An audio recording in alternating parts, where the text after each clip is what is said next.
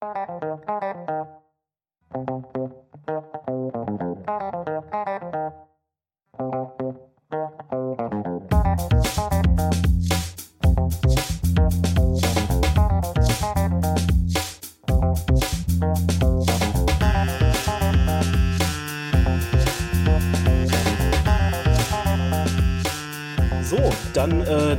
wieder herzlich willkommen bei der neuen Folge des Stud et al. Podcasts des Asters der JLO Gießen.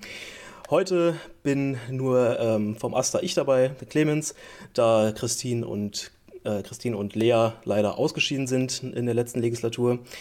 Ähm, nichtsdestotrotz haben wir heute wieder ein sehr spannendes, interessantes Thema für euch. Und zwar den Konsensalgorithmus bzw. Blockchain-Technologie und was das Ganze in der Agrar- und Lebensmittelwirtschaft zu tun hat. Hört sich vielleicht erstmal ein bisschen, ein bisschen kompliziert und, und äh, ja, äh, und nicht passend an, aber wir werden das Ganze heute mal angehen. Und dafür habe ich auch zwei wunderbare Gäste heute dabei. Einmal den Franz und die Xenia. Und ich würde euch einfach mal bitten, euch kurz vorzustellen. Was studiert ihr? Wer seid ihr so? Fang doch mal an, Franz. Hi, ich bin Franz. Also vielen lieben Dank erstmal für die Einladung. Ich bin hier an der JLU Masterstudent äh, im Bereich Ernährungsökonomie am FB09, genauso wie die Xenia.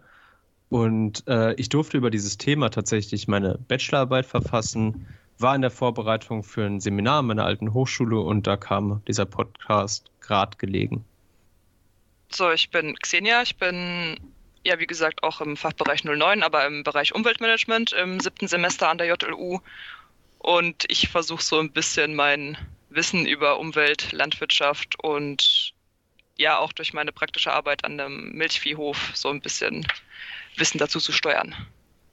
Und du bist auch AStA-Referentin für? Ich bin auch AStA-Referentin für Öffentlichkeit, Layout und Design. Genau. Okay, dann äh, würde ich das schon fast äh, so nehmen als Einführung und wir würden direkt ins Thema starten.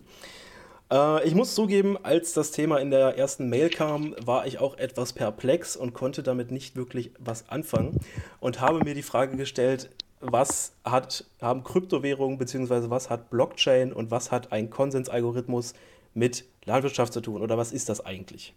Franz, kannst du uns da mehr zu sagen?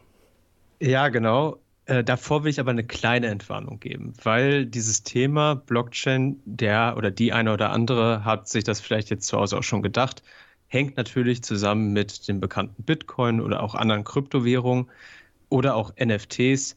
Das sind jetzt Themen, die in letzter Zeit sehr populär geworden sind. Ähm, meine Entwarnung geht in die Richtung, ich will hier niemandem was verkaufen und ähm, es geht auch in eine bisschen andere Richtung. Es geht wirklich um die Technologie, auf denen diese Anwendungen essentiell aufbauen. Und damit will ich auch direkt einsteigen, was Blockchain eigentlich ist. Blockchain ist erstmal genau das, was der Name schon sagt. Es ist eine lineare Aneinanderkettung von Datenblöcken, von Blöcken, die sogenannte Transaktionen enthalten. Das funktioniert im Prinzip so, dass jeder Block eine Art Fingerabdruck des vorherigen Blocks enthält. Und somit ist es eigentlich relativ einfach, sich das auch zu visualisieren. Mit dem Hintergedanken gehen wir jetzt aber erstmal in ein bisschen anderen Bereich, weil das ist relativ langweilig, wenn man das nur alleine macht, sondern das wird erst dann spannend, wenn man das Ganze anwendet in sogenannten verteilten Netzwerken. Da muss man jetzt erstmal ein bisschen zurückgehen und überlegen, was ist ein verteiltes Netzwerk. Und ich weiß, ich habe versprochen, ich will eigentlich von der Kryptowährung weg. Trotzdem ist halt der Finanzverkehr das simpelste Beispiel, um das zu erklären. Um es vielleicht trotzdem ein bisschen ertragbarer zu machen, äh, erkläre ich das mal an einer WG-Kasse, an einem WG-Kassenbuch, wenn man so will. Sprich, man kann sich das ungefähr so vorstellen. Ein zentrales Netzwerk wäre, wenn ihr lebt in einer WG, in einer Fünfer-WG zum Beispiel, und es gibt ein WG-Kassenbuch, da tragt ihr alles ein, eure Einkäufe, wer wem was schuldet. Und es gibt einen Mitbewohner in unserem fiktiven Beispiel, den nennen wir mal Bob, und der kontrolliert dieses Kassenbuch. Sprich, unser ganzes Vertrauen richtet sich darein, dass dieser Bob wirklich das ehrlich macht und jeden Eintrag wirklich ehrlich macht. Im Prinzip, wenn man es grob übertragen will, ist das in unserer Finanzwelt mit unseren Banken ähnlich oder mit unseren Finanzdienstleistern. ein verteiltes System wäre jetzt, jeder einzelne, jedes einzelne Mitglied unserer WG hat ein eigenes Kassenbuch und trägt eigene Sachen rein. Und damit entstehen natürlich Probleme. Sowohl jetzt in der, unserem analogen Beispiel, als auch wenn diese Kassenbücher digital wären. Sprich, wie will man überhaupt verhindern, dass jeder jetzt wilde Sachen einträgt oder Sachen einträgt, die gar nicht stimmen? Und da braucht es einen sogenannten Konsens, weil der Konsens, dieses Problem, was ich jetzt gerade beschrieben hat, jeder hat seine eigene Kopie vom gleichen Klassenbuch, das nennt man so das sogenannte Problem der byzantinischen Generäle.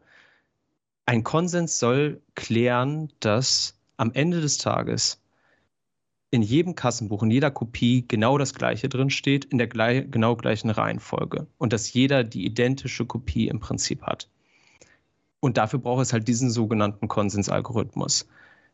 In der Welt des, von Krypto ist das im Prinzip, gibt es da sehr viele verschiedene Konsensalgorithmen. Die sind auch wirklich interessant. Der bekannteste ist jetzt der von Bitcoin tatsächlich. Und das ist so generell erstmal die Funktionsweise unserer Technologie. Und die Blockchain, die ich vorhin erklärt habe, diese Aneinanderkettung von Datenblöcken, die kryptografisch miteinander verbunden sind, weil dieser Fingerabdruck ist kryptografisch erstellt. Daher der Name Krypto. Was das heißt denn kryptografisch als kurzer Einwurf? kryptografisch kann man sich so ein bisschen vorstellen wie, ich weiß nicht, ich hatte als kleines Kind so ein Ägypterbuch, wo dann so kleine Rätsel waren, die äh, tatsächlich, die man lösen musste. Und da musste man so einen gewissen Code irgendwie erstellen, um in die ah. Pyramide zu kommen. Ah, ja. Und wenn man sich so vorstellen will, so ein, so ein Code zu erstellen, das ist im Prinzip Kryptographie. Sprich, man will Nachrichten verschlüsseln und wieder entschlüsseln können. Ah ja. Beziehungsweise nicht immer. Also es gibt ähm, symmetrische Kryptographie, ähm, es gibt asymmetrische Kryptographie und was wir jetzt haben, ist tatsächlich dieser Fingerabdruck ist nochmal was eigenes, das ganz interessant ist. Das ist nämlich eine Hash-Funktion. Und eine Hash-Funktion hat die gleiche Wirkung wie ein Fingerabdruck. In dem Sinne, dass wir mit einem Fingerabdruck zwar eine Person identifizieren können, aber wir können nichts anderes über die Person wirklich sagen. Wir können jetzt nicht sagen, wie groß die Person ist oder welche Haarfarbe die Person hat. Okay. Und genauso ist, entsteht halt im Prinzip ähm, eine Hash-Funktion. Also das ist erstmal das Grundlegende. Und wie gesagt, okay. unser, unsere Blockchain, das ist unser Kassenbuch. Das ist im mhm. Prinzip, mhm. jeder Datenblock kann man sich vorstellen, wie eine einzelne Seite unseres kleinen Notizbuch, äh, Notizbuches, in dem ähm, die Einträge drinstehen. Gut, so, äh, soweit so gut. Ähm, also kann man sagen, diese, dieser, dieser Konsensalgorithmus ist dann quasi ein, ein ein ähm, nichtmenschlicher Dritter, der sicherstellt, dass jedes einzelne Kassenbuch in der WG auch die gleichen Einträge bekommt. Genau, man kann das im Prinzip so ausdrücken, dass das Vertrauen in dieses System gerichtet wird. Also es ist, wie du, wenn man es so nennen will, ein nichtmenschlicher Dritter. Genau. Ich hatte, ähm, als ich meine Bachelorarbeit äh, geschrieben hatte, gab es ein ganz schönes Zitat, das hieß, das Vertrauen richtet sich in die Mathematik genau. und nicht in Menschen. Und, und wenn man so will, rechnet dann jeder, der ein Kassenbuch hat, irgendeine Gleichung durch, die ihm dann sagt, äh, was in sein Buch rein muss. Genau, also jeder, der oder jede, ähm, die ihr eigenes Kassenbuch hat, also das nennt sich auf Englisch übersetzt auch Distributed Ledger System, ähm, der hat, der verfügt über einen eigenen Node, das Prinzip dein, wenn für, um es einfacher zu gestalten, dein PC jetzt in dem Fall. Und dieser Node führt das halt im Prinzip, führt das für dich durch. Der hat eine eigene Kopie, die das absichert.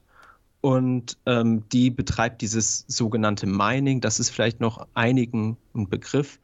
Und dieses Mining bezieht sich auch explizit auf diese, diese Hash-Funktion, die ich vorhin angesprochen hatte.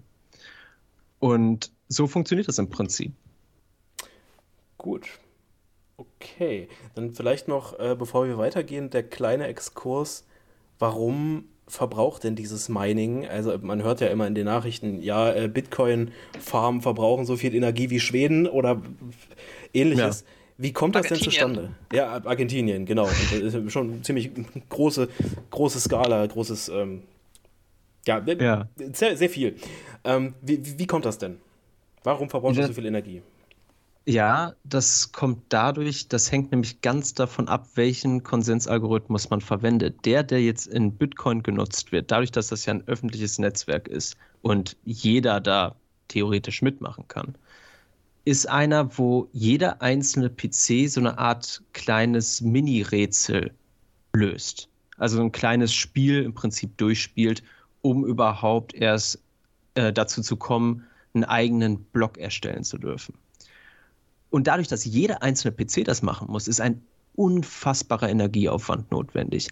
Andere Konsensalgorithmen, die verzichten zum Beispiel darauf, dieses, dieses Spiel zu spielen, wenn man es so ausdrücken will. Ähm, die machen, die setzen andere Möglichkeiten ein, zum Beispiel, dass man eher eine Art Wette abschließt. Oder es gibt welche, die verzichten komplett darauf, die würde man dann vielleicht auch als nicht so dezentral bezeichnen, die sagen einfach, okay, wir äh, lassen eine Zeit ablaufen und dann entscheidet der Zufall, also Proof of Elapsed Time.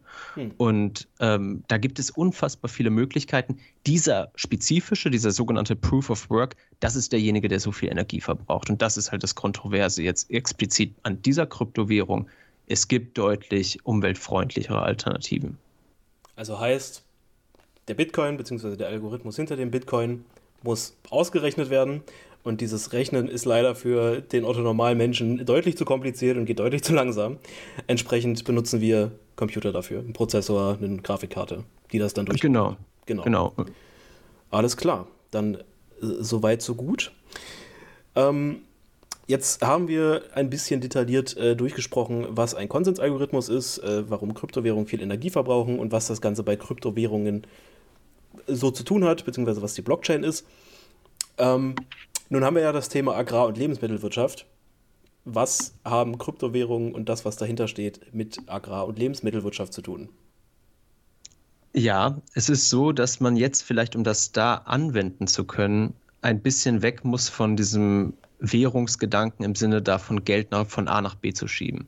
Was ist, worum es da eher geht, ist es, Informationen zu vermitteln, vertraulich zu vermitteln.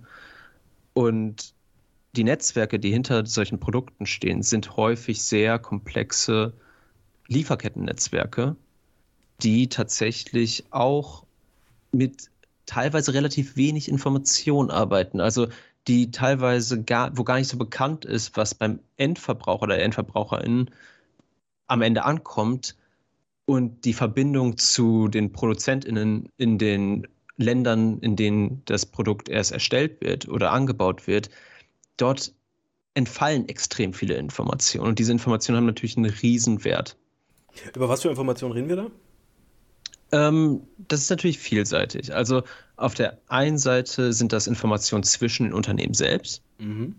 ähm, die rechtlich auch teilweise verbindlich sind ich glaube, was dort wirklich von Bedeutung sind, sind Informationen für die die Nachhaltigkeit betreffen, insbesondere für Konsumentinnen, die einen großen Wert auf, sagen wir mal, vegane oder regionale Produkte legen, auf sozial faire Produkte. Und die werden ja klassisch mit sogenannten Labeln ausgezeichnet. Mhm. Xenia, ich glaube, du hattest ja auch schon mal das angesprochen, was für eine Bedeutung diese Label eigentlich haben.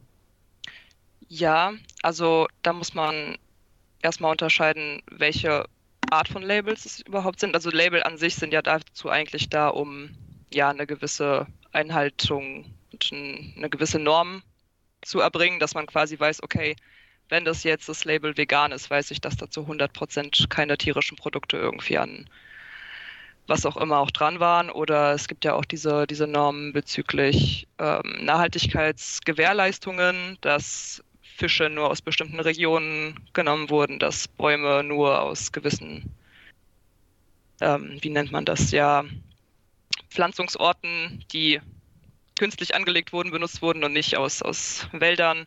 Und das Problem dort ist, dass viele Unternehmen eigene Zertifizierungen haben und sich dann quasi selbst prüfen und damit ja sich selbst zertifizieren, was eigentlich überhaupt nicht transparent ist, weil natürlich drückt man hier und da mal ein Auge zu und eigentlich mhm. sind deshalb allgemeine Zertifikate notwendig, beziehungsweise dann auch eine Prüfung durch unabhängige Dritte, die dann bestätigen, hey, das Unternehmen hat das wirklich gewährleistet. Weil es gibt auch bei diesen internen Zertifikaten oftmals Probleme, dass Unternehmen mit Absicht ähnliche machen wie die offiziellen. Also es gibt mhm. für Firmen interne Zertifikate, zum Beispiel bei diesen vegetarisch oder vegan, die halt sehr ähnlich dem offiziellen veganen Logo aussehen, aber die das halt eigentlich gar nicht sind. Und das ist dann, ähm, ich bin ein bisschen abgeschweift, aber genau, das ist dann eigentlich Sinn dahinter, dass man diese Transparenz immer bei Zertifikaten hat. Nicht nur bei Zertifikaten, auch bei Lieferketten, um jetzt nochmal zu dem Thema zurückzukommen, weil es fängt ja wirklich an mit Herkunft und was da für Prozesse überhaupt stattgefunden haben, bis zum Endprodukt, bis zu wirklich dem Moment, wo du dann deine Tomate in der Hand hast oder dein, dein T-Shirt in der Hand hast, je nachdem, um was es geht. Und auch beim Thema T-Shirts, man denkt da eigentlich gar nicht dran, aber oftmals haben die Lieferanten selbst ja nochmal Lieferanten. Also es sind Zwischenschritte von Zwischenschritten von Zwischenschritten, über die man eigentlich gar nichts weiß. Also vielleicht ganz kurz vereinfacht, erstmal muss irgendwie die Baumwolle produziert werden. So, genau. Die wird dann irgendwo, weiß ich nicht, in, in äh, Pakistan auf irgendeinem Feld produziert. Da ist dann die Frage, was für äh, Bedingungen haben die Arbeiter da, wie wird das Ganze angebaut. Dann geht das weiter zu, ich weiß nicht, einem Zwischenverarbeiter, der das Ganze dann spinnt. Und die, dann äh, sind da wieder Fragen, wie wird das gesponnen, fallen da irgendwelche Umweltfolgen an, wie werden da die Arbeiter bezahlt. Und von da geht es dann weiter zu Nike. Dann haben wir bei Nike ein riesengroßes eine riesengroße Frage, was läuft da alles ab? Und dann kommt es irgendwann in den Laden, wo aber auch nochmal der Lieferant und viele Lieferanten zwischenstehen. Und äh, also das, was du meinst, eine sehr lange Kette, wo sehr viel ja, schief gehen kann. Beziehungsweise wo sehr viele Wissenslücken halt einfach herrschen. Weil man mhm. diese, man weiß eigentlich gar nichts über die Zwischenschritte. Mhm. Und wie gesagt, nochmal zu diesen ja, Unterlieferanten, da fehlen halt einfach Informationen, weil oftmals hat Nike dann vielleicht einfach nur jetzt, jetzt um das Beispiel aufzugreifen, einen direkten Vertrag mit seinem Baumwollenlieferanten, aber der hat vielleicht noch einen anderen Vertrag mit irgendjemandem, der dann wirklich auf dem Feld steht und das Zeug pflückt. Ja. Das Ganze hat auch, äh, finde ich, ganz interessante rechtliche Implikationen, gerade äh, auf Deutschland bezogen, durch unser Lieferkettengesetz das in den letzten Jahren durch ein schweres politisches Tauziehen dann doch entstanden ist. Weil in diesem Lieferkettengesetz ähm, ist nämlich genau. Ich muss, ich muss äh, du greifst gerade leider schon vor. Ähm, wir wollten, oder beziehungsweise, ähm, um das Ganze nochmal kurz äh, abzuschließen, was wäre die Anwendung in der Agrar- und Lebensmittelwirtschaft? Ähm, konkret würde das also bedeuten, es ist ja sehr schwierig, wenn ich in den Supermarkt gehe, auf einen Blick zu sehen, okay, das das Lebensmittel ist nachhaltig produziert, also äh, ökologisch produziert. Es ähm, ist äh, basiert, oder es kommt jetzt nicht aus, aus Kinderarbeit, ähm, weil eben diese Lieferketten schwer nachzuverfolgen sind und weil Unternehmen zig verschiedene Logos haben und diese Logos halt auch selber machen können. Genau. Okay.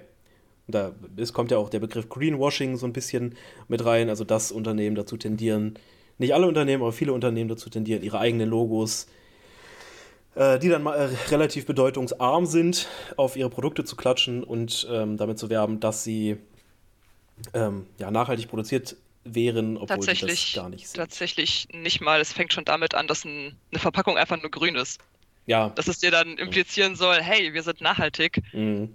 Und wir sind ökologisch, weil man einfach nur die Farbe grün verwendet. Ich glaube, das hat sogar, sogar schon McDonalds gemacht, einfach, dass sie ja, das dann ja einfach grüne Verpackung genommen haben für ihre Sachen und dann versuchen zu implizieren, hey, wir tun was Gutes für die Umwelt. Ja, ja, es ist, es ist äh, schon äh, irgendwo ein bisschen eklig, aber das, wir, wir wollen ja hier gerade auch nicht über Werbetheorie oder sowas sprechen. ähm, und deswegen äh, können wir, machen wir jetzt mal weiter. Und zwar äh, mit, mit dem Thema, das du gerade schon ansprechen wolltest, Franz, warum Transparenz so wichtig ist und was dann eben auch die Chancen von ähm, den, den Blockchains und dem, beziehungsweise dem Konsensalgorithmus für nachhaltige Lieferketten wären. Und vielleicht wäre das, äh, das Lieferkettengesetz, das es ja mittlerweile in Deutschland gibt, da ein guter Einstiegspunkt, wenn du bzw. ihr beide uns einfach mal kurz ein bisschen was drüber erzählt, was es mit diesem Lieferkettengesetz jetzt auf sich hat. Ja, ich würde einfach mal anfangen. Und zwar würde ich ähm, sagen, dass dieses Lieferkettengesetz noch einen ganz interessanten rechtlichen Kontext für uns spezifisch liefert, weil dieses Lieferkettengesetz tatsächlich unterscheidet. Es ist nämlich so, dass dieses Lieferkettengesetz unterscheidet zwischen sogenannten mittelbaren und unmittelbaren Lieferantinnen. Und somit haben die auch unterschiedliche Implikationen. Sprich, unmittelbare Lieferantinnen, das sind die, die Xenia auch schon angesprochen hatte, waren die direkten Händler oder Händlerinnen vor mir, von denen ich das beziehe. Und dort muss ich fest verankern, was für ein Risikomanagement ich habe, ähm, was für Maßnahmen ich ergreifen muss. Während bei den mittelbaren, sprich bei den Leuten ganz am Anfang zum Beispiel der Lieferkette, da ist es so, da muss ich das nur machen, wenn ich sogenannte substantiierte Kenntnisse habe. Was jetzt substantiierte Kenntnisse sein soll, das ist ein bisschen rechtlicher Graubereich. Aber da, scheiden sich, da scheiden sich die rechtlichen Geister dran. Da scheiden sich die rechtlichen Geister dran. Ich glaube, das okay. wird auch eine, einige Verhandlungen diesbezüglich geben. Aber somit fällt natürlich auch eine Technologie, die mehr Transparenz vertraulich verspricht, auf großes Interesse. Sprich, es ist nun mal so, dass diese Technologie verspricht, man würde die gesamte Lieferkette durchleuchten. Und somit kann man halt diese substantiierten Kenntnisse möglicherweise immer bereitstellen oder andersrum könnten auch deutsche Unternehmen immer sagen, wir können euch wirklich vertraulich nachweisen, dass alles sauber ist. Und genau das könnten, könnte erreicht werden, wenn man diesen Konsensalgorithmus irgendwo verwendet.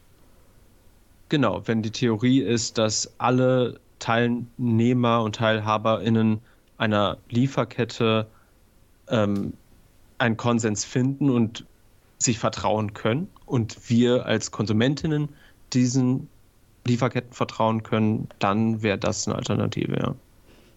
Da stellt sich natürlich die, die Frage, wie das dann, wie man sich das dann so konkret vorstellen könnte. Es ist natürlich so, dass das ein bisschen mehr Kreativität benötigt, als einfach Geld von A nach B zu schieben. Sprich, wir arbeiten ja hier mit Daten, die von außerhalb kommen. Und man muss überlegen, okay, woher bezieht man diese Daten? Ich würde das grob unterscheiden, einteilen in ähm, Software, Hardware und mit noch der größte und wichtigste Bereich menschliche Eingabe. Ähm, Software, sogenannte Oracles, also im Prinzip Wege, die Daten zu vermitteln aus der sogenannten echten Welt auf unser, Digital, auf unser digitales Kassenbuch.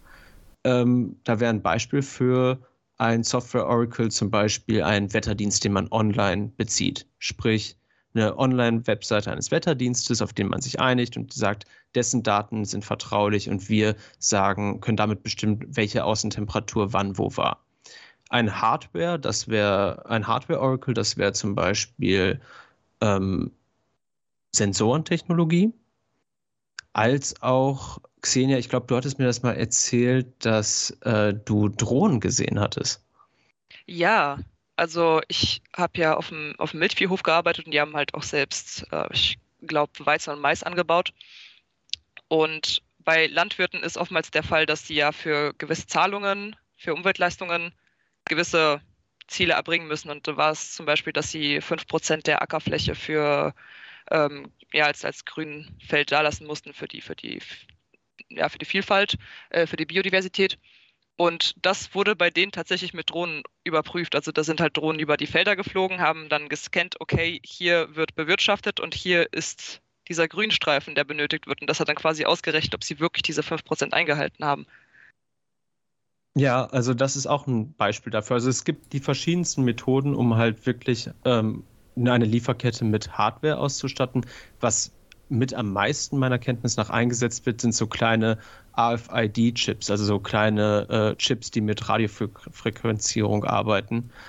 Ähm, und der dritte Punkt, den ich angesprochen hatte, und der ist immer noch sehr weit verbreitet, sind menschliche Eingaben. Sprich, Menschen, die am Ende des Tages in Excel Daten eingeben. Ich weiß noch, ich hatte vor meinem Studium in einer Krankenhausgroßküche gearbeitet, wo, wenn der Joghurt ankam, habe ich wirklich ein, ein, Thermometer reingesteckt und dann in ein Buch das reingeschrieben, die Seite rausgerissen, abgeheftet und dann kam das in den Schrank. Und das ist jetzt nicht allzu lange her. Mhm. Sprich, viele Aspekte unserer Lieferkette und unserer Wirtschaft basieren wirklich noch darauf, dass wir das händisch machen. Mhm. Und wenn es okay wäre, würde ich damit auch auf einer der groß, größten Limitationen eingehen oder sollen wir das eher zum Ende ja, das, das, würde, ich, das würde ich tatsächlich ähm, noch ein bisschen verschieben. Ähm, okay. Vielleicht erstmal, also wir, wir hatten jetzt gerade schon, schon diese, diese Chips und äh, Drohnen und, und menschliche Eingaben. Ähm, es, es wäre dann ja, wenn man jetzt wirklich hingehen würde und sagt, wir, wir möchten jetzt so ein, äh, so ein, so ein quasi ein neues äh, Zertifikat beziehungsweise einen Barcode auf jedes Produkt irgendwie drucken, über das die Lieferkette abrufbar wäre. Beziehungsweise die, die genauen oder vage genauen Informationen über jeden Produktionsschritt und die entsprechenden Verhältnisse bei diesen Produktionsschritten. Das wäre ja eine, eine Unmenge an Daten für jedes einzelne Produkt. Ich hatte ja vorhin kurz schon diese, dieses äh, theoretische Nike-Beispiel durchgespielt, äh, wo ja nicht mal, nicht mal wahrscheinlich 10% von, von allen Schritten mit drin war. Äh, und diese ganzen Informationen und Daten, die man da erfassen müsste, um dann am Ende sagen zu können, okay, der Produktionsschritt war jetzt äh, nicht so nachhaltig und das war nicht so sozial gerecht, müsste man ja auch äh, irgendwie eine, eine, eine, neutrale Messung durchführen können. Soll heißen, wir, wir, wir müssten erstmal uns auch auf Standards einigen für jeden Punkt. Und da hattet ihr äh, mir schon was von ISO und ISF-Zertifizierungen und Standards gesagt was ist das und, und was hat das mit unserem Thema zu tun? Also ich kann ja mal kurz mit den, mit den ISOs anfangen. Also das, das kommt aus dem Bereich des Qualitätsmanagements bzw. Prozessmanagements und es sind halt einfach organisatorische Maßnahmen, die ja Prozessqualität und Arbeitsqualität standardisiert festhalten. Wir hatten jetzt, äh, das war glaube ich ISO 14001, wenn ich mich nicht irre. Das sind halt einfach Nachhaltigkeitsstandards, die bei jedem Unternehmen wirklich gleich durchgeführt werden. Das sind einfach Arbeitsprozesse, die einmal runtergerasselt werden und die überall gleich sind. Wenn du liest, okay, das ist ISO so und so, weißt du ganz genau, wenn du dich mit dem Thema natürlich auskennst, dass die gewissen Arbeitsprozesse dahinter stecken. Das Problem dabei ist, dass es für ja, normale Sterbliche einfach nicht einsehbar ist, weil du musst selbst in der Lage sein, Menschen zu zertifizieren. Du musst selbst quasi ja Umweltbeauftragter, Beauftragte sein, um in diese ISOs überhaupt Einblick zu haben. Weil das einfach Standards sind, die festgelegt und dann irgendwo abgespeichert werden. Und wenn du als Endkunde dann versuchst, irgendwas davon zu verstehen, weißt du es halt nicht. Weil du halt deinen Einblick nicht hast. Und es sind auch Standards, die, äh, ich denke, ich, ich weiß es nicht, aber äh, als Frage, es sind Standards, die auch einen, denke ich, relativ begrenzten Wirkungsspielraum haben. Beziehungsweise die ähm, auch nicht, nicht alles abdecken, was es so an Produktions- und äh, ja, Umsetzungstransportschritten gibt. Ich glaube, da kommt es eher darauf an, um welche ISO es sich handelt, weil meines Wissens nach, also ja, die haben alle ihre Lücken, aber es werden eigentlich viele schon, also sehr viele Arbeitsschritte auf jeden, schon, auf jeden Fall schon erfasst. Aber es gibt allein schon bei der einen, wie gesagt, diese, diese ISO 14001, da gibt es halt auch die EMAS, das ist dann eine Erweiterung von diesen Qualitätsstandards, die dann eben nochmal Fehler ausbessert und dann nochmal ein bisschen transparenter ist. Also ja, da fehlen auf jeden Fall noch Arbeitsprozesse, da fehlen auf jeden Fall noch Schritte und ja, das ist halt ein Thema, was auf jeden Fall nicht, nicht ganz so transparent ist, sonst hätten wir viele Probleme nicht, die wir haben. Und das, das wäre ja so der, der große Punkt, den es dann auch bräuchte, wenn man überhaupt so einen Konsensalgorithmus einführen wollen würde, beziehungsweise so eine Zertifizierung. Dass man für, für egal in welchem Bereich, egal bei welcher Produktion, müsste man sich erstmal global auch auf einen Standard einigen, wie irgendwas ja. durchgeführt wird. Und wenn man das alleine schaffen würde, hätten wir halt auch die Problematik, wie wird es überprüft. Das hatten wir vorhin schon kurz angesprochen mit Drohnen etc. Ähm, wie läuft es denn aktuell? Wie wird denn, selbst wenn wir jetzt mal ein offizielles Zertifikat nehmen, das für, ich weiß nicht, Einhalt, Einhaltung von Menschenrechten bei der Produktion, äh, gültig wäre. Wie wird das dann, ich weiß nicht, in, in Bangladesch oder so äh, überprüft, ob die Leute da fair bezahlt werden und ob sie äh, nicht, weiß ich nicht, in, in giftigen Umfeldern äh, arbeiten müssen? Also normalerweise muss da eine unabhängige dritte Person wirklich hinfahren und also ein, ein sogenannter Auditor und dann mit den Standards, die halt niedergeschrieben sind, einfach mal durch das Unternehmen durchlaufen und halt gucken, okay, mit was arbeiten die, wie lange arbeiten die, unterhält sich dann vielleicht auch mit den, mit den ArbeiterInnen und hakt es ab oder halt auch nicht. Mhm. Und dann bekommt das Unternehmen die Zertifizierung oder auch nicht. Aber also im Endeffekt ja? ist es ziemlich simpel, tatsächlich. Äh, das, worauf ich hinaus wollte, das, die, die, dieser, wie, wie Auditor, sagtest du? Genau, Auditor. Dieser Auditor wird ja, es wird ja wahrscheinlich nicht für jedes, äh, für jede Produktion von Wolle oder von, von, von äh, ich weiß nicht, Nylon-Strümpfen, äh, wird ja nicht jede Woche mindestens einmal in jede Produktionsfirma gehen.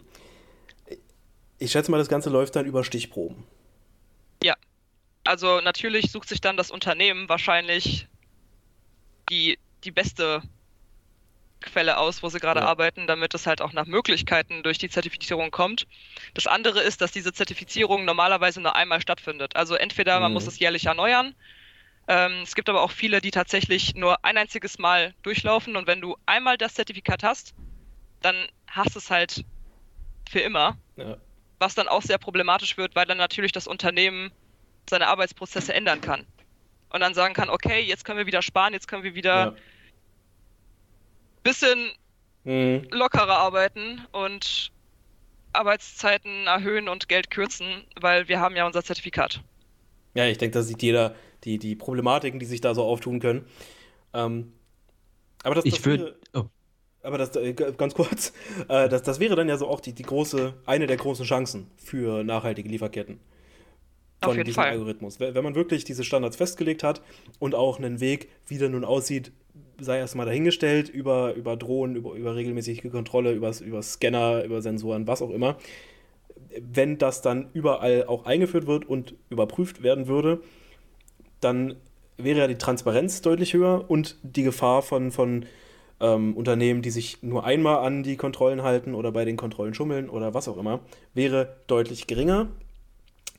Ähm, was, was hätte, was hätte diese, dieses, diese Transparenz von Lieferketten und diese, diese Vereinheitlichung der Kontrolle noch für, Vor äh, für Vorteile? Ich hätte sonst noch was zu äh, ergänzt zu dem, was Xenia sagen wollte, wenn es okay wäre. Ja, na klar, logisch, bitte.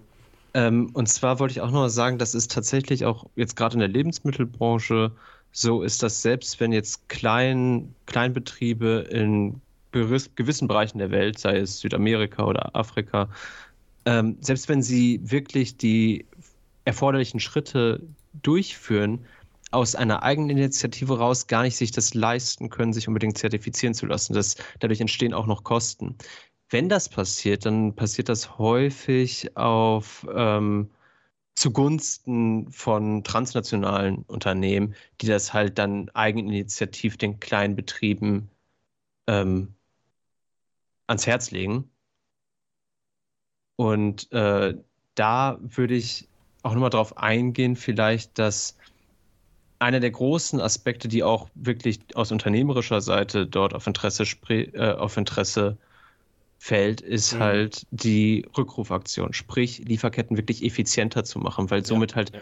Unmengen an Kosten eingespart werden können. Man kannte sich, kann sich das ungefähr so vorstellen, dass wenn jetzt irgendwo in einer Fabrik festgestellt wird, dass ein, ein Metallteil fehlt an einem Gerät, muss eine riesen Rücklauf, äh, Rückrufaktion durchgeführt werden und alle Produkte müssen aus dem Warenverkehr gezogen werden, mhm. weil es natürlich rechtlich nicht geht. Sprich, man kann auf der einen Seite dadurch Kosten einsparen, auf der anderen Seite kann man somit natürlich auch Lebensmittelreduktion verhindern oder stark reduzieren. Äh, Lebensmittelreduktion meint, meint was? Äh, du bist stumm, Clemens. Ach Gott. Äh, äh, dann schneiden wir hier nochmal. Lebensmittelreduktion meint was? Äh, wie meinst du das? Lebensmittelreduktion. In dem ja. Kontext ich jetzt, konnte ich jetzt nicht ganz einordnen. Achso, dadurch, dass du die Rückrufaktion effektiver gestaltest und nicht jedes einzelne Produkt aus dem Warenverkehr ziehen musst bei den Lebensmitteln, ah, ja, ja. somit verhinderst du natürlich auch dadurch, dass ähm, ach, Lebensmittelabfallreduktion, sorry. Ah, da haben wir doch das Problem rausgestellt. Ist, soll ich es nochmal? Nee, nee, nee, Quatsch, alles gut. Alles gut. Also, also, ich weiß nicht, ob es sonst Sinn ergibt. alles gut, alles gut. Ähm, also wir sind ja hier auch äh, kein, kein äh, perfekter Vortrag oder irgendwas in die Richtung. Also soll heißen, wir, wir hätten einmal ähm, die äh, eindeutigen Vorteile für den, den Kunden, sage ich mal, oder vielleicht auch irgendwo für die Politik, ähm, dass alles transparenter wird.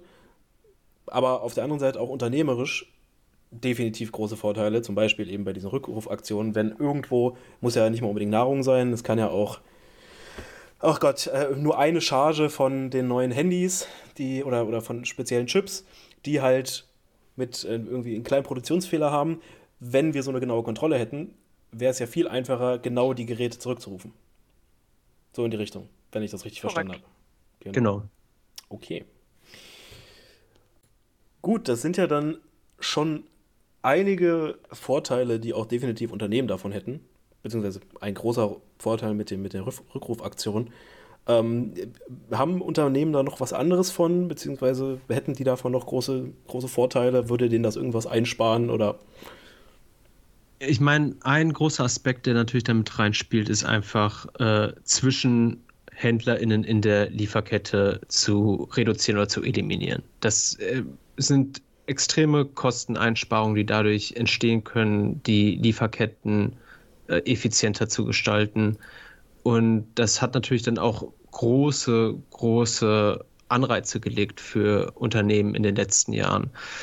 Was dazu natürlich auch noch reinspielt, ist die generelle Digitalisierung, die dadurch einhergeht, ähm, weil es erstmal notwendig ist, so ein gewisses, eine gewisse Digitalisierung durchzuführen, um überhaupt diese Technologie anwenden zu können. Grob gesagt kann diese Technologie sich natürlich auch nur so schnell bewegen wie der generelle Grad der Digitalisierung, weil es mhm. stark darauf aufbaut, dass alles automatisiert ist und dass ja. diese, Auto diese Daten automatisiert übertragen werden. Gut, das hört sich ja eigentlich an und für sich erstmal ziemlich gut an. Also sowohl, wie wir es gerade rausgestellt haben, für Unternehmen, können viel Geld sparen, können Lieferketten optimieren. Ähm, für, den, für den Verbraucher auch auf jeden Fall, wenn die Produkte transparenter sind, kann man besser äh, entscheiden, ob ich den, den äh, Bio-Joghurt von, von Aldi oder von, von Penny möchte. ähm, die Frage stellt sich dann natürlich, wie sieht es da aktuell mit der Umsetzbarkeit aus? Also es ist ja gerade, alles, was wir gerade hier äh, diskutiert und, und erzählt haben, ist ja schon noch relativ oder sehr theoretisch. Entsprechend würde mich jetzt mal kurz interessieren, was ist aktuell der Stand der Technik, beziehungsweise wo ist das Konzept von, ähm, von einem Konsensalgorithmus in Lieferketten aktuell und woran scheitert das Ganze heute noch vielleicht? Ja, ähm, um darauf einzugehen, muss man erstmal ganz ehrlich sagen, dass die bekannteste Anwendung, zumindest im, im Westen, also Europa und Nordamerika, die zurzeit jetzt in Lieferketten für die Lebensmittelwirtschaft angewandt wird. Also sprich, dass der sogenannte IBM Food Trust, der funktioniert witzigerweise fast ohne Konsensalgorithmus. Und das geht nämlich auf diesen aktuellen Stand ein. Da gibt es, den würde ich unterteilen in einmal, was technische Limitationen sind, um diese Utopie fast mhm. durch, äh, umzusetzen und was halt die nicht technischen Limitationen mhm. sind. Und ich glaube, die technische Limitation kann man ganz schön festmachen. Es gibt nämlich so ein genanntes ähm, Trilemma. Und dieses Trilemma geht zwischen drei Aspekten der Blockchain-Technologie allgemein in fast an, allen Anwendungen. Und es geht einmal um die Skalierbarkeit der ganzen Geschichte. Es geht um die Sicherheit, wie, wie sicher das am Ende ist und die sogenannte Dezentralisierung, wenn man es Dezentralisierung nennen will. Mhm. Weil alles, was wir ja gesagt haben, baut auf all diesen drei Sachen aus. Es muss extrem sicher sein. Ja, also ja. diese Kryptographie sichert das ab. Es muss dezentral sein. Jeder hat einen gleichberechtigten Zugang zu diesem Netzwerk und es muss natürlich auch skalierbar sein. Wir müssen genug Daten überhaupt damit übertragen können. Und woran es jetzt scheitert, ist, dass man wirklich nur zwei dieser drei Sachen umsetzen kann. Sprich, was in der Realwirtschaft dann geopfert wird, an allererster Stelle, ist die Dezentralisierung. Weil Sicherheit ist das Wichtigste, also Datensicherheit ist super zentral. Und skalierbar muss es aber auch sein. Also diese Skalierbarkeit, dass man viel mehr Daten dann damit überhaupt übertragen kann und dass das schnell geht, ist wichtiger, als dass am Ende wirklich jemand im Augenblick teilhat. Sprich, dezentral, dezentral ist es nicht. Es ist in dieser jetzigen Anwendung nicht so, dass da wirklich jeder Kleinbauer, jede Kleinbäuerin mit einem eigenen PC sitzt und eine eigene Kopie ihrer Blockchain hat. Das ist gerade nicht einfach nicht durchsetzbar. Und dann würde ich sagen, die, was heißt nicht technisch, aber so die externen Limitationen des Ganzen ist natürlich, dass dieser generelle Stand der Digitalisierung, den ich schon vorhin angesprochen hatte, der ist auch einfach noch nicht da, dass man das so perfekt umsetzen könnte. Ja. Ähm, das ein Beispiel dafür wäre, dass ich habe ein paar Freunde, die sind äh, Landwirtschaft tätig hier im, im Münsterland. Wenn ich denen jetzt ankommen würde mit Blockchain, dann jagen die mich von Ho vom Hof. Also da müssen noch einige andere Sachen passieren, bevor es überhaupt so weit, mhm. so weit kommen könnte. Und da, ja, das ist dann halt so ein einfach ein Netzwerkeffekt mit, mit anderen bestehenden Technologien, auf denen das aufbaut, wie zum Beispiel Sensorentechnologie. Ich weiß nicht, Xenia, was hattest du denn für Erfahrungen gemacht? Wie digital war denn der Hof, auf dem du warst? Ich muss noch mal einen äh, ganz kurz Einwurf machen. Äh, ich glaube, der Netzwerkeffekt sagt nicht jedem was. Möchtest du den noch mal kurz ganz knapp zusammenfassen? Ein Netzwerkeffekt ist im Prinzip einfach, wenn man es so nennen will, dass ähm, eine Invention oder eine Innovation selten alleine kommt. Also selten ist es so, dass eine Innovation wirklich alles ändert, sondern die baut auf ganz vielen verschiedenen Sachen die vorher erforscht worden sind, auf oder die vorher überhaupt äh, angewandt werden müssen. Also das gutes Beispiel wäre jetzt auch unser, unser, heutige, unser heutiges Internet. Das ist jetzt nicht von einem Tag auf den nächsten so gekommen und dann haben wir alle gegoogelt, sondern äh, das war ein ja, Prozess über Jahrzehnte, bis es mhm. überhaupt so weit kam und hat auf ganz vielen verschiedenen anderen Bestandteilen aufgebaut. Und genauso ist es halt mit, mit dieser Technologie auch. Okay, alles klar. Dann äh, jetzt bitte deine Erfahrung, Senja. Ähm, ich muss ehrlich sagen, dass der Hof, das war eigentlich von der Größe her, ich sag mal, mittelgroß. Die haben auf jeden Fall auch einen Vertrag mit, mit McDonalds gehabt. Also es war so vom Stand her ein, schon ein guter Hof. Es war nicht einfach so der kleine, der kleine Bauer, der mit seiner Family da ein paar Kühe hält, sondern es war schon, die haben sich da was aufgebaut. Und ich muss sagen, dass es die hatten so ein ganz kleines Büro, wo einfach stapelweise Zettel waren, wo dann die Einträge von den Kühen waren, die Milchleistungen, die Fettgehalte, was man halt alles so einträgt. Also so von Digitalisierungsstand war das wirklich sehr, sehr, sehr mager. Die haben auch ein eigenes Netzwerk, was für uns, die halt mit Internet aufgewachsen sind, die mit Instagram aufgewachsen sind, mit tollen, toll aussehenden Websites, ja, das sah halt aus wie so eine schlecht gemachte HTML-Seite, auf die man niemals draufgehen würde, weil man einfach Angst hätte, dass man sich da irgendwelche Viren runterlädt. Und das war halt quasi deren Facebook, wo die ja halt sich unterhalten haben. Also es war schon ganz süß, aber mit dem Gedanken, wirklich Blockchain und jeden Arbeitsprozess zu digitalisieren, das also so extrem scheint es mir gerade Welten entfernt, dass man von jetzt auf gleich sowas machen könnte. Mhm. Ich würde vielleicht auch, ich würde auch vielleicht noch dazu ähm, ergänzen einfach, dass man nicht ganz perfekt abschätzen kann, wo die Richtung davon auch hingeht. Also es kann, weil all das, was ich jetzt hier auch präsentiert hatte, das klingt wunderschön und super utopisch und auf alles super. Fall. Aber auf der anderen Seite muss man sich auch überlegen, das kann so eine Revolution sein, mit Sicherheit. Ne? Das ist, will ich nicht ausschließen. Es kann auch sein, dass das einfach nur ein Tool ist, was am Ende des Tages als technische Unterstützung dient für ganz spezielle Anwendungsfälle ja. und das jetzt auch nicht irgendwie Labels ersetzt oder jeden Zwischenhändler ersetzt, sondern die einfach unterstützt. Also wo die Richtung davon hingeht, das hängt jetzt so ein bisschen von diesem Jahrzehnt auch ab. Wobei ich so ein bisschen das Gefühl habe, dass es tatsächlich ein Schritt ist, der mal passieren muss. Weil mit fortschreitender Technologie kann es halt nicht sein, dass wir trotzdem noch alles auf Zetteln aufschreiben müssen und wenn dann ein Zettel verloren geht, dann sind die Informationen einfach futsch. Also eigentlich wäre es tatsächlich mal sinnvoll, dass man die Daten fest abgespeichert hat. Dass man sie immer abrufen kann. Wäre es mit Sicherheit. Ähm, allerdings äh, bietet sich da dann ja nochmal eine äh, ganz, ganz große Bandbreite an anderen Problemen. Da hätten wir natürlich als erstes mal die Finanzierbarkeit als solche.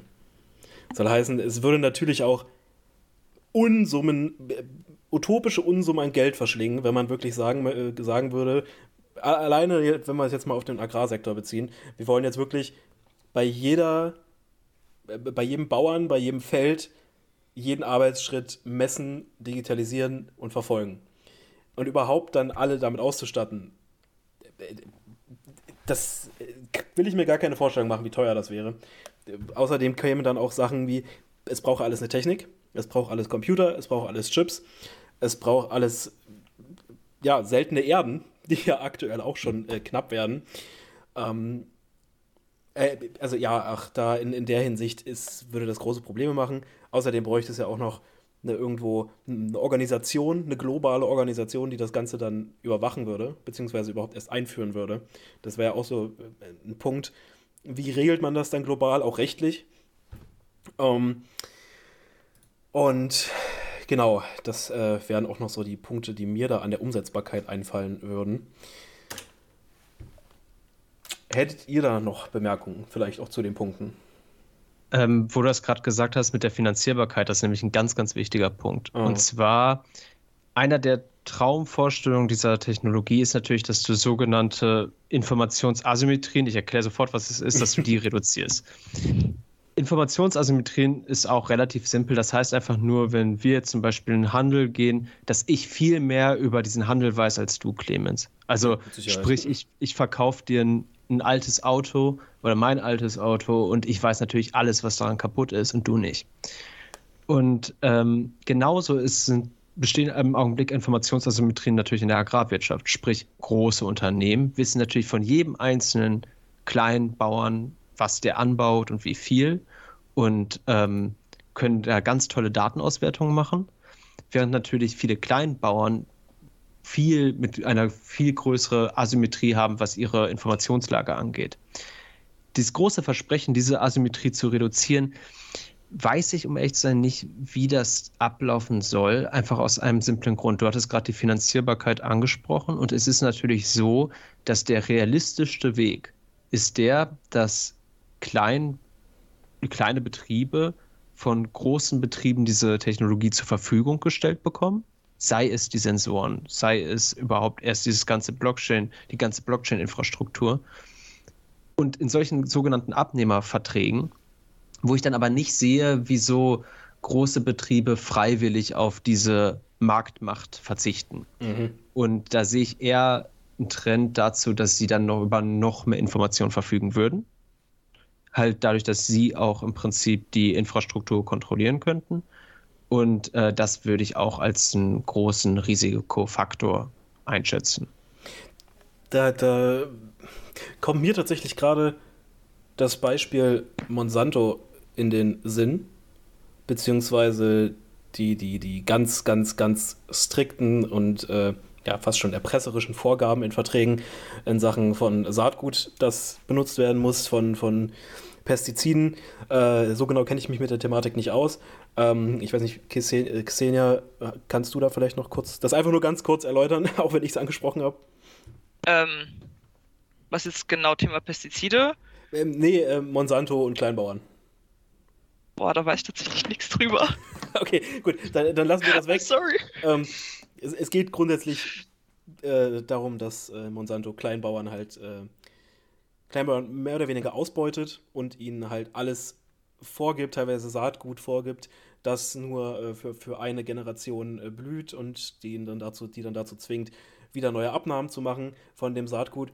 Und in eine ähnliche Richtung würde das ja dann vielleicht auch mit, mit der Infrastruktur gehen, die durch so eine, so eine, ja, durch so einen äh, Lieferketten äh, von Unternehmen bereitgestellt werden würde. Das heißt, Unternehmen hätten nochmal eine, eine signifikant größere Macht über die, ihre Zulieferer. Ähm, entsprechend würde ich vielleicht tatsächlich auch unsere, äh, unseren kleinen Ablaufplan äh, etwas umwerfen und erstmal jetzt auch auf die Risiken eingehen, die dieses, ähm, dieses Konzept von, vom Konsensalgorithmus und von genauer Lieferkettenkontrolle mit sich bringen würde. Und euch offen die Frage stellen, jetzt vielleicht mit dem Beispiel, das ich schon eingeleitet habe, was gäbe es denn sonst noch für Risiken, die sich auftun würden, könnten? Also mir fällt da halt direkt nochmal die Verschuldung von den Landwirten ein. Also wenn es jetzt wirklich so sein sollte, dass größere Betriebe die Technologien nicht zur Verfügung stellen, müssten KleinbauerInnen sich das irgendwie selbst beschaffen. Und ich meine, das, was ich jetzt mitbekommen habe, der aktuelle Stand, dass viele Landwirte bereits wirklich Unsummen an Schulden bereits haben, weil halt so ein Traktor einen Haufen Geld kostet. Und dann nochmal alles zu digitalisieren würde bedeuten, noch mehr Schulden aufzunehmen, noch mehr Sachen auszutauschen, wirklich alle Technologien, die einmal in einem Betrieb sind, komplett umzuwerfen und komplett die Automatisierung durchzuführen. Ja, auf jeden Fall. Ja, also ich kann mich da auch nur anschließen und ich meine, man muss halt auch das Ganze kann man auch so durchspielen, halt, dass ganz große Betriebe, die zum Beispiel den Luxus oder das Privileg haben, eigene Forschungsgruppen zu so einem Thema anzusetzen oder auch zu anderen digitalen Themen, wie jetzt künstliche Intelligenz oder was auch immer, die können sich das natürlich leisten. Die können dann so das Ganze mal durchspielen und mal ausprobieren und wenn es nichts wird, haben die einen minimalen Verlust gemacht und wenn es das wird, wenn es daraus was wird, dann haben sie große Gewinne gemacht, während viele Landwirte halt so ein Risiko gar nicht eingehen können. Und äh, somit hat man natürlich auch eine ganz schwierige Situation, wie man da eigentlich, ja, wie man damit umgehen will. Mhm. Tatsächlich habe ich noch gerade überlegt, wenn theoretisch ein Landwirt nicht in der Lage wäre, da mitzuziehen, dass du dann im Endeffekt Lücken in der Lieferkette hättest. Also entweder werden die dann sofort aussortiert und haben wieder Unmengen an Verlusten und ja, sind im schlimmsten Fall arbeitslos. Oder sie werden wirklich unter Druck gesetzt, diese Technologien anzuwenden. Ja. Also das ist dann auch, auch äh, ja, der Druck auf, auf äh, Bauern und, und also wir reden jetzt hier, wir haben uns äh, in den letzten Minuten sehr auf, auf, den, auf den Agrarsektor und auf Bauern äh, fixiert. Das äh, würde ja in gleicher Weise auch bei, bei anderen Arten von Betrieben eine Rolle spielen. Sei es jetzt bei beispielsweise ähm, bei Minen, wenn äh, bei, beim Abbau von seltenen Erden, wenn wir das Thema wieder nehmen ja. wollen.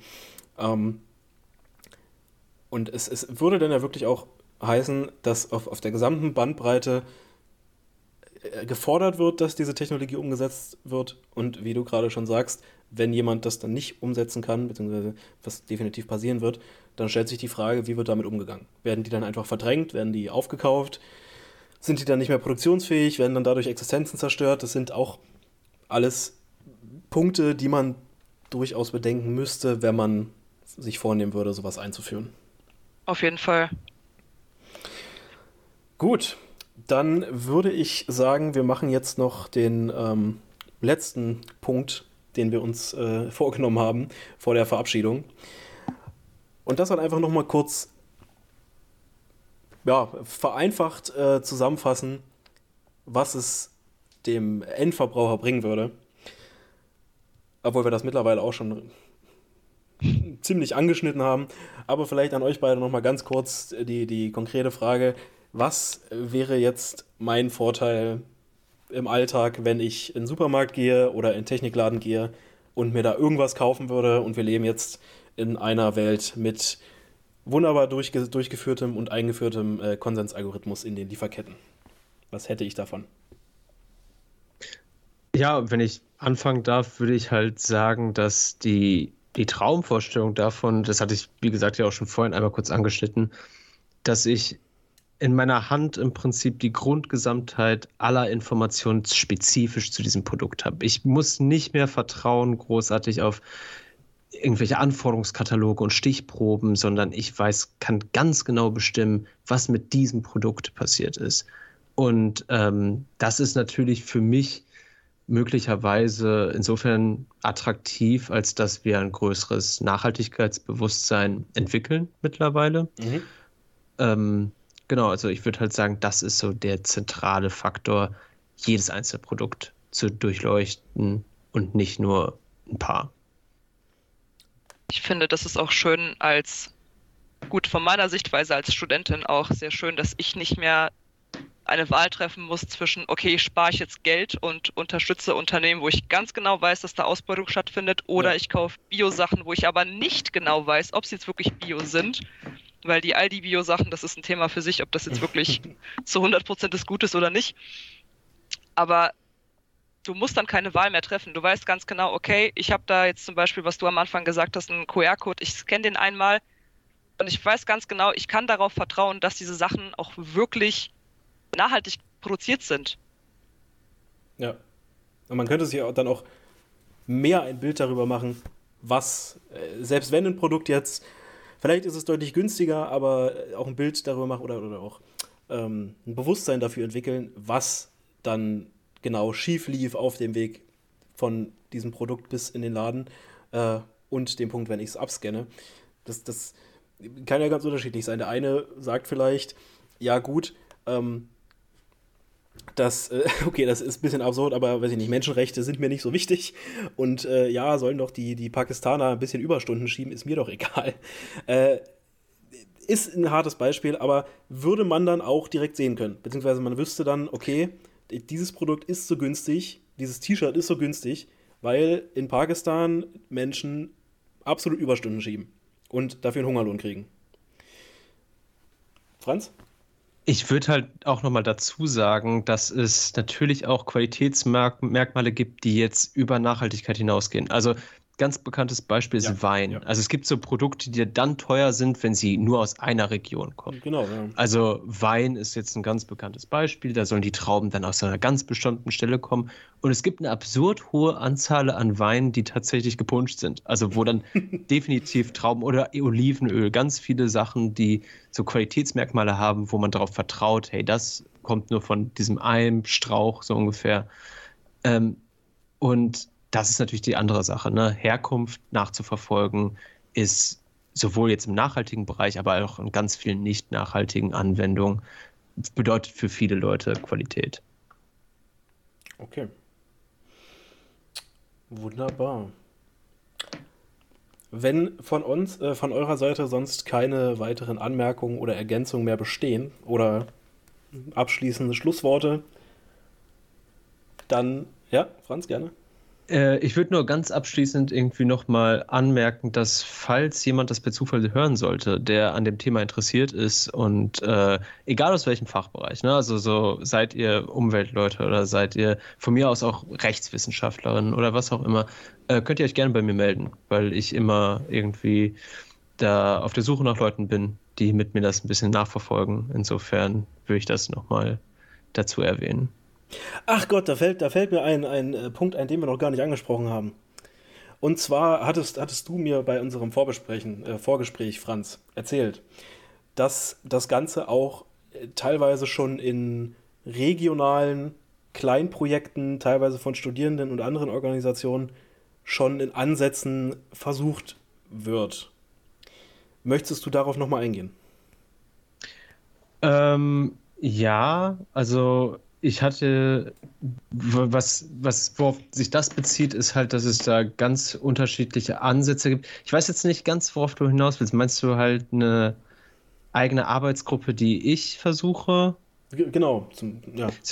Genau, also halt, das ist einfach nur im Prinzip genau das, was ich meine, halt so eine Art Mini- Projektarbeitsgruppe zu formen, einfach in Gießen oder auch in mhm. Essen, wenn man so will weil dieses Thema sehr beliebt ist im Finanzbereich, sehr beliebt ist bei Wirtschaftsinformatikern und ähm, ich im Agrarbereich, im Umweltbereich da einfach mir mehr Augen wünsche, die sich da diese Entwicklung mit äh, angucken. Und ähm, genau das ist halt der Aspekt. Das ist so ein bisschen in der Planung, was da konkret rauskommt. Das zeigt sich, aber da sollten die sich die Leute sich gerne bei mir melden, wenn sie Interesse haben. Und auch wirklich ähm, will ich auch nochmal eine Entwarnung aussprechen. Man muss jetzt nicht, man, das ist ein bisschen abschreckend, das Thema, wenn man es hört als Titel. Äh, man kann sich da gut reinarbeiten und äh, man kann da seine Expertise, was auch immer diese Expertise ist, gut einbringen. Also gern, gerne bei mir melden. Ja, das hört sich doch wunderbar an. Die äh, E-Mail-Adresse, bei der ihr euch melden könnt, wenn ihr mit Franz in Kontakt treten möchtet, habt ihr, egal auf welcher Plattform ihr gerade zuhört, ähm, in, den, in den Anmerkungen verlinkt. Ähm, abgesehen davon wären wir dann jetzt auch schon am Ende angekommen unserer heutigen Folge. Ich möchte mich bei euch beiden ganz herzlich bedanken, dass ihr da wart und uns ähm, ja, mit, mit die, eurer Expertise und dem interessanten Thema erhellt habt, äh, erfreut habt. Ähm, wenn ihr eure Abschlussworte, eure, eure, eure Verabschiedung sprechen möchtet, dann bitte jetzt. Dann würde ich mich auch nochmal bedanken, auch für die Einladung. Ich muss ehrlich sagen, dass ich zu Beginn von diesem Thema absolut keine Ahnung hatte. Also wirklich überhaupt nicht. Ich weiß noch, wie ich dann in der Bahn panisch irgendwie Blockchain eingegeben habe und mir schnell ein Video angeguckt habe. Also, was ist das überhaupt? Warum ist das so kompliziert? und ich mich die ganze Zeit gefragt habe, was soll ich eigentlich zu diesem Thema sagen? Das hat doch absolut nichts mit Landwirtschaft zu tun. Und ich muss sagen, das ist inzwischen ein sehr interessantes Ex Gedankenexperiment geworden, was tatsächlich Realität werden könnte. Also danke euch beiden dafür, weil ich finde das Thema wirklich nicht nur super, sondern auch unfassbar interessant. Das geht mir ähnlich. Franz. Ja, ich, ich kann mich da nur äh, an Xenia anknüpfen. Ich finde das immer schön zu hören, weil, wie gesagt, die Assoziationen mit diesem Thema sind immer irgendwie ein bisschen komisch. Also es ist immer irgendwie NFTs und Krypto und man, äh, immer wenn ich das Leuten erzähle, wenn sie fragen, was ich mache, dann wird erstmal eine Augenbraue hochgezogen. Insofern finde ich auch jede Gelegenheit, mich zu erklären, ganz schön und äh, bedanke mich auch nochmal für die Einladung. Nichts zu danken, nichts zu danken. Wie gesagt, euch vielen Dank, dass ihr da wart. Auch äh, vielen Dank an unsere Zuhörer, die sich ähm, die, ja, wahrscheinlich, wahrscheinlich werden es so um die 50, 55 Minuten hier mit uns äh, angetan haben. Ich hoffe, ihr hattet Spaß dabei. Ich hatte definitiv Spaß bei ähm, ja, der, der Diskussion. Und ich hoffe, dass ihr auch beim nächsten Mal wieder dabei seid bei eurem Stud et al. Podcast. Falls ihr Ideen, Themenvorschläge oder auch nur Anregungen habt oder Kritik, ähm, meldet euch gerne bei uns. Ähm, unsere E-Mail-Adresse des Polbill-Referats findet ihr auch in den Notizen zu der Folge verlinkt. Und ansonsten wünsche ich allen noch einen schönen Abend, Tag oder Nacht, was auch immer. Und sage auf Wiedersehen, bis zum nächsten Mal. Tschüss. Macht's gut. Tschüss.